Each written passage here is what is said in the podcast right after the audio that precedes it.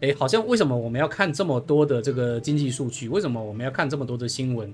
那如果说要看新闻的话，那其实那那不是讲说有一句话叫做看经济数据有用的话，哦，经济学家都是股神了。那如果看新闻有用的话，那记者都是股神了。哎，大家有没有听过这句话？有有听过的帮我打一个一好吗？其实哈，其实这个这个还是蛮多呃朋友哈有有的一些误区哈。为什么你要去看这个新闻？有些同学根本是完全不看新闻，完全不看经济的。呃，但是其实我要跟各位讲啊，这个其实是一个逻辑的误区啊。呃，首先第一个，看经济数据的不一定是股神哦，但是股神一定看经济数据哦，股神一定看经济数据。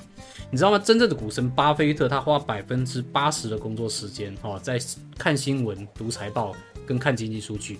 那当然他有可能哦，因为他这么大的这个资本，他可能有一些更一手的数据。但是呢，其实我们也也要知道，就是很多的东西哈，其实你是在能够看新闻跟读财报里面，你可以发现到很多的端倪的。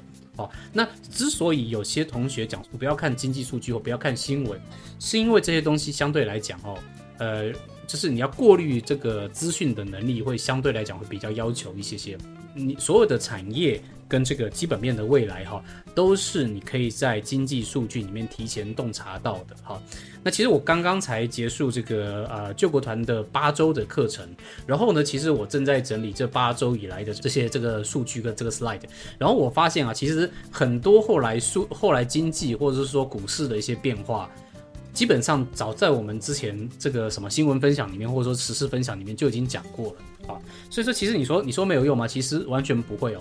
完全看你怎么看啊！完全看你怎么看，啊！因为其实就一句话哈，叫做只看经济数据哈，不可能会成为股神啊。但是呢，股神都会看经济数据哦，都会看经济数据啊。所以说这个的话，我是希望给大家一个很重要的 take away 哈。其实就像这样子，同样一把刀哈，有人可以拿来拿来把这个屠龙刀拿来称霸天下啊，有人拿这个屠龙刀在手上呢，其实就只能拿来切菜哈。所以这个其实基本上是一个，我觉得是一个观点的一个问题啊。好，然后呢，其实我觉得阅读总经跟产业哈，其实未来我们会有一堂课专门讲总经跟产业，就是有什么好的这个阅读方法，或者是少呃什么好的一个切入方法哈。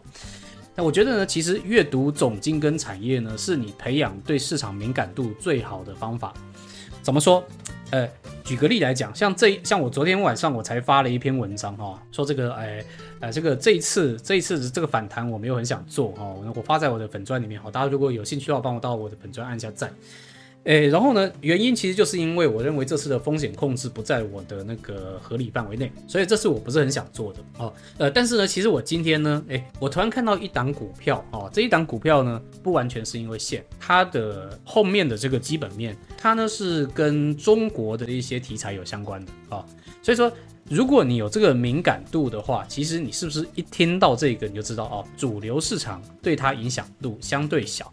而且如果你再去观察，我们其实应该第一堂课就在讲的沪深三百指数哈，有些时候就是你在股市里面你要拔枪，就是那一秒钟的事情。请问你那一秒钟你有时间慢慢去查这些这些新闻吗？没有办法嘛。更多时候是你要花很多时间慢慢熏陶，慢慢培养你自己整的整个 sense，等到。真正要去发动攻击的时候，那是那一瞬间的事情，你的判断、你的灵敏度会比别人高很多啊！简单两个字哦，叫叫叫什么叫格局哦，叫格局。好，所以说其实这是我在希望在前面哈，再给大家带来的一个简单的 thinking 啊，我会一直坚持下去，跟各位。报告每周的你要注意的事情，还有同时会从总经跟这个产业方面来去跟各位做一些剖析。那我也希望说大家以后呢，也有机会哈，也可以多来听一下这个前面的部分。OK，所以说 Anyway，呃，任何的分析，产业分析、经济分析、技术分析、基本面分析哦，筹码分析，全都一样哈，这些都是叫做工具。好，能够把工具用好的人才厉害。好，同学们，把工具用好的人才厉害。我们不要当工具的奴隶。啊，我其实非常反对的一个事情就是，我不想要啊，我们的同学成为财报的奴隶，成为经济数据的奴隶，成为线的奴隶。啊，我们要培养我们的格局，好吗？就是我们进来这个市场啊。